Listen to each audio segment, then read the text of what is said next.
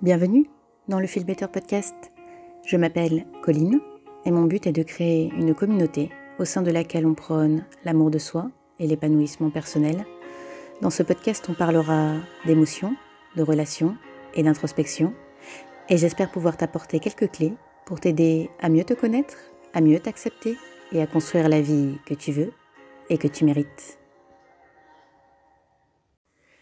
Bonjour à tous et bienvenue dans ce huitième épisode du Filmmaker Podcast. Je voudrais m'excuser d'abord pour la voix, j'ai eu le rhume toute la semaine et j'espère que ça s'entend pas trop et qu'elle est pas trop nasillarde, mais je voulais pas rater une occasion de vous enregistrer le podcast d'aujourd'hui. Donc euh, aujourd'hui, on va parler de comment faire pour vivre sa vie sans regret, autrement dit, comment on arrive à vivre sa meilleure vie. Et j'ai envie de commencer par définir ce que veut dire vivre sa meilleure vie, parce que je pense que de nombreuses personnes pense que ça veut dire être 100% du temps heureux. Et ça, les amis, je pense que c'est impossible. Je pense que la vie, c'est toujours du 50-50. Il y a des moments durs et il y a des moments beaux pour tout le monde. Et de toute manière, on ne pourrait pas profiter à fond des beaux moments s'il n'y avait pas aussi des mauvais moments. On a toujours besoin d'un équilibre. Je pense que c'est important de commencer par ça parce que si vous êtes toujours à la recherche de ce qui vous rendra 100% heureux, vous allez vous épuiser et vous allez rater beaucoup de belles choses dans votre vie parce que vous vous demanderez ce qui ne va pas chez vous, pourquoi vous n'en êtes pas arrivé là. Donc clairement dans cet épisode, on va pas parler d'aller toujours chercher plus loin à la recherche d'un bonheur parfait qui n'existe pas. Dans cet épisode, on va parler d'accepter de vivre toutes ses émotions à fond, aussi bien les bonnes que les moins bonnes, et on va parler d'écouter sa petite voix, son cœur ou son intuition, peu importe comment vous souhaitez l'appeler. Parce que je crois que vivre sa vie sans regret, c'est avant tout la vivre à fond et donc vivre ses émotions intensément, toutes ses émotions. Il faut être prêt à avoir le cœur brisé si vous voulez trouver l'amour. Il faut être prêt à échouer un nombre incalculable de fois si vous voulez le succès. Il faut être prêt à ressentir la peine et la douleur pour ressentir pleinement la joie de vivre et le bonheur. Autrement dit, si vous voulez vivre pleinement, sans regret, vous devez apprendre à sortir de votre zone de confort. Il faut être prêt à risquer ce que vous avez déjà pour avoir ce vers quoi votre cœur tend. Le fait est qu'en général, on est assez doué pour ignorer ce vers quoi notre cœur tend, justement. Cette petite voix à l'intérieur de nous qui nous appelle à plus, à plus grand, à plus profond. Cette petite voix qui sait, elle, ce qui est bon pour vous. Certaines personnes pensent même qu'elles n'ont pas d'intuition. Et si c'est votre cas, soyez sûr que c'est faux. Vous êtes juste devenu extrêmement doué pour l'ignorer. Si on préfère ignorer cet appel, c'est souvent parce qu'on préfère se persuader qu'on est bien dans cette relation, dans ce job, dans cette maison, dans cette ville, entouré de ces personnes, parce que c'est ce qu'on attend de nous. Après tout, quand on a un job qui paye les factures et nous permet d'avoir un toit, ou lorsqu'on est en couple avec quelqu'un, on a déjà de la chance. Donc on devrait se satisfaire de ça, pas vrai? On a l'impression que ne pas se satisfaire de ce que l'on a déjà fait de nous des gens ingrats. Mais est-ce que c'est vraiment le cas? Pourquoi est-ce que vous n'auriez pas le droit d'avoir envie d'autre chose? On n'a qu'une vie, pour autant qu'on sache. Alors ne la gâchons pas à essayer de rentrer dans le moule pour plaire aux autres. Et attention, comme je le disais au début, je ne suis pas en train de dire que vous devez systématiquement chercher mieux ailleurs. Si vous avez déjà trouvé cette relation ou ce job où vous savez intimement que vous êtes exactement là où vous devez être, vous avez gagné, profitez-en évidemment. Vous savez, parfois on se retrouve dans une situation et on a l'impression que tout est à sa place. C'est comme un petit havre de paix qu'on s'est créé dans le chaos de notre vie. Et c'est une bénédiction. Et en général, pour arriver à cette situation, justement, on a dû quitter notre zone de confort à un moment. On a dû oser faire quelque chose qu'on n'osait pas faire. On a subi une transformation parce qu'on a répondu à l'appel de notre cœur. Et pour revenir à cet appel, justement, on choisit souvent de ne pas l'écouter parce qu'on a peur qu'en sortant de notre zone de confort, on se retrouve vulnérable. On a peur de laisser la situation connue derrière nous parce que l'inconnu est effrayant, parce qu'on a peur de tout perdre. Mais on se ment à nous-mêmes. Et c'est en fait une situation extrêmement fatigante de passer son temps à se convaincre que notre situation actuelle est mieux que d'oser aller vers ce qui nous appelle. Ça demande énormément de résistance et de refoulement de ses émotions ça demande d'ignorer qui l'on est vraiment, au fond. Et quand on fait ça, quand on réprime une part de qui l'on est, on réprime en fait tout un tas d'émotions que l'on juge comme négatives. Et du coup, on réprime aussi les émotions positives. On réprime tout. C'est pas comme faire du shopping. On peut pas choisir nos émotions sur des étagères.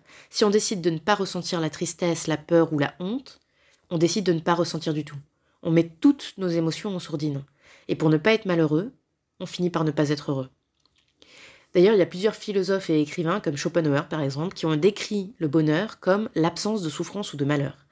Et je dois dire que cette définition me laisse extrêmement perplexe. On peut être ni heureux ni malheureux.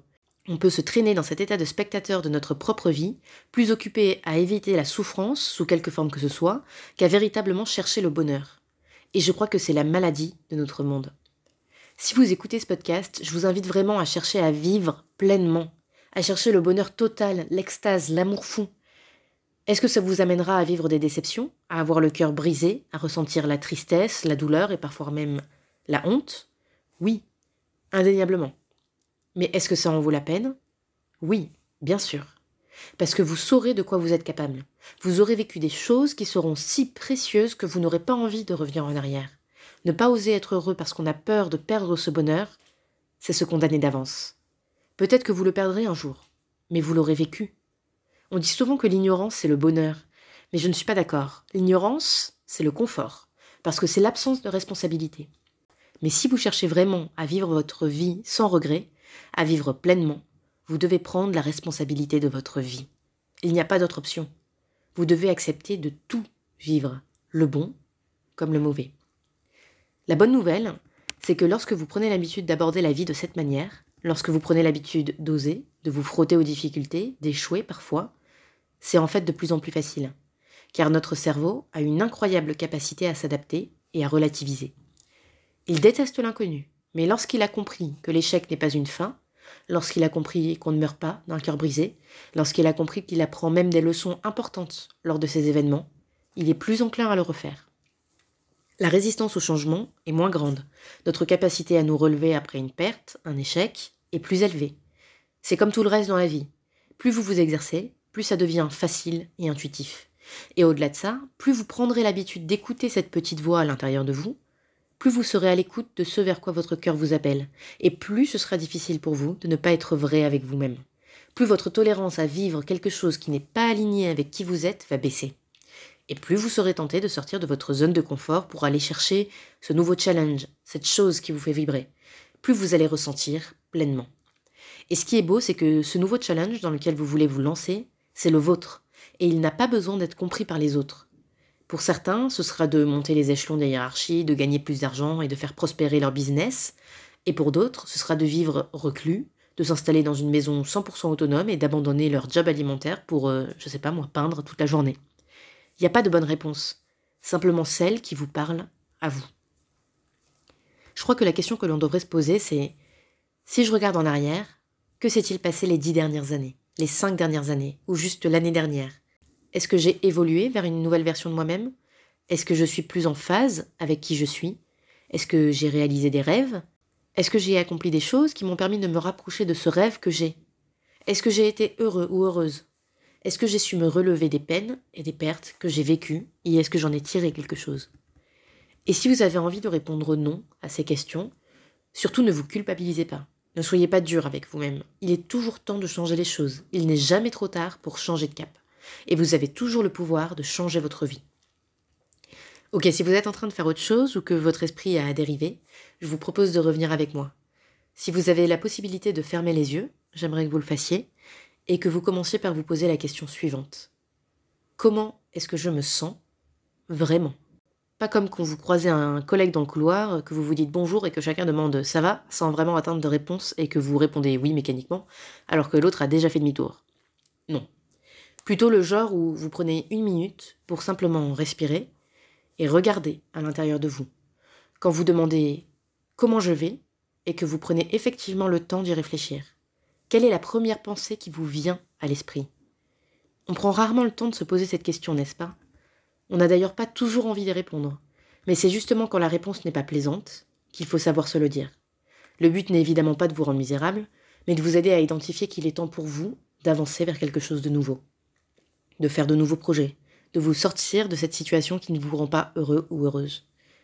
Et une fois que vous avez répondu à cette question, la suivante, c'est qu'est-ce qui va bien?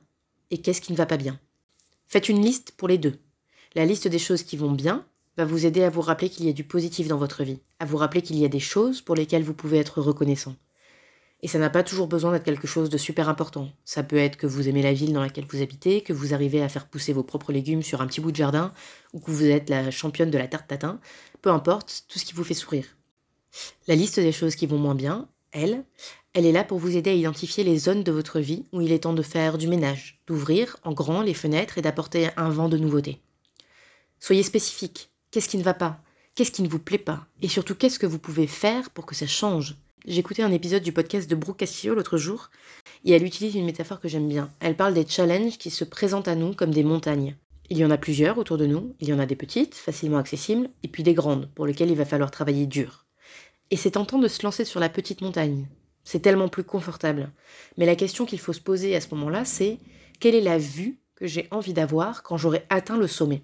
Quand j'aurai gravi la montagne Quelle version de moi-même j'ai envie d'être devenue? Plus la montagne est haute, plus le travail sera long, plus je vais apprendre de choses et plus je vais développer ma force. Force au sens force de résilience et force de volonté. L'idée n'est pas de chercher un chemin difficile pour le plaisir de faire quelque chose de difficile. L'idée c'est d'oser prendre ce chemin difficile, parce qu'en haut de la montagne, vous savez que vous trouverez ce qui fait chanter votre cœur. Et j'aime beaucoup cette image, elle renvoie justement à la notion d'oser écouter ce que vous dit votre cœur, même si la route pour y arriver semble difficile et pleine d'embûches. Et je pense que la leçon importante là-dedans, c'est aussi que le chemin compte tout autant que l'arrivée. Parce qu'en affrontant ces difficultés, peu importe le résultat, vous allez apprendre des choses. Vous allez devenir une autre version de vous-même.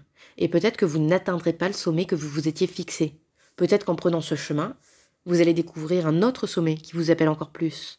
Peut-être que vous allez être obligé de redescendre à un moment donné, que ça va être dur pour vous d'avoir fait tout ce chemin et de devoir faire demi-tour parce que la route est bloquée. Mais peut-être qu'en redescendant, vous allez trouver un autre chemin, vers une autre montagne. Et c'est ça la beauté de la vie. Quand on ose se lancer dans l'inconnu, on ne peut jamais être sûr que l'on atteindra ce que l'on souhaitait en se lançant dans ce voyage. Mais si on est attentif, on se rend compte que la vie nous offre toujours des alternatives, des nouveaux voyages, et quand on se retourne pour regarder les kilomètres parcourus, on constate qu'on n'est plus la même personne, que ce voyage nous a transformés, et que malgré toutes les déceptions et les virages, on a fini par trouver quelque chose de beau, peut-être d'encore plus beau que ce pourquoi on était parti initialement. Je crois que pour vivre sa vie pleinement, finalement, il faut oser avoir foi ont un avenir meilleur. Et il faut oser croire qu'en continuant de mettre un pied devant l'autre, les opportunités vont se créer et le brouillard va se lever. Et je terminerai en disant qu'on a tous tendance à sous-estimer notre propre valeur, nos propres rêves, alors j'aimerais vous dire que votre rêve est possible. Ce projet, cette étape dont vous avez peur, qui vous semble impossible, vous avez la force et le courage nécessaires pour la traverser. Et votre rêve a de la valeur, peu importe ce que les autres en disent autour de vous, ou ce que vous imaginez que les autres en diront. Personne ne sait à votre place. Et si vous voulez vivre quelque chose d'extraordinaire, vous devez faire quelque chose d'extraordinaire. Et donc, vous allez déranger des gens. Parce que dès qu'on sort de la norme, on dérange des gens. Et c'est ok, c'est pas grave. Ce sont juste des gens qui essaient soit de vous protéger à leur manière, un peu maladroitement, soit qui ne veulent pas affronter des gens comme vous, qui sont prêts à écouter leur cœur, car ils sont eux-mêmes trop occupés à ignorer le leur. Et j'aimerais vous poser ces dernières questions. Êtes-vous prêt à vivre avec le regret de n'avoir jamais essayé? Êtes-vous prêt à vivre en ne ressentant ni joie, ni bonheur, parce que vous avez préféré vous protéger de la peine et de la souffrance? Êtes-vous prêt à n'être que spectateur de votre vie pour rester dans le confort de l'ignorance et éviter toute prise de responsabilité? Ou êtes-vous prêt à ressentir pleinement, bon comme mauvais, et vivre pleinement, grandir, évoluer et accéder à cette vue, à couper le souffle dont vous rêviez depuis longtemps, fatigué, transformé, mais heureux? Ok, si je devais résumer les principaux messages de cet épisode, je dirais vivre sa vie sans regret, pleinement, ça n'est pas chercher à être heureux 100% du temps.